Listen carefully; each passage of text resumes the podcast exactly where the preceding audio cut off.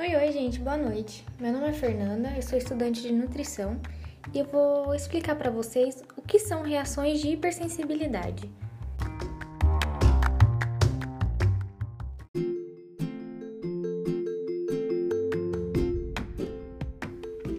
Bom, vamos lá. Sabemos que sensibilidade é a facilidade de sentir alterações no nosso meio externo e interno por exemplo, quando assistimos a um filme de drama, ficamos sensibilizados com a cena do personagem. No caso do nosso organismo, quando existe o contato com algum microorganismo estranho, é ativado o sistema imune. Ok, até aí. Mas o que seria então a hipersensibilidade?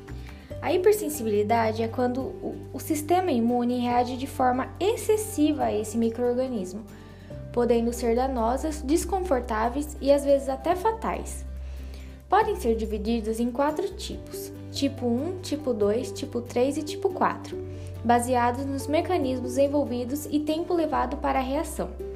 Frequentemente, uma condição clínica particular pode envolver mais de um tipo de reação.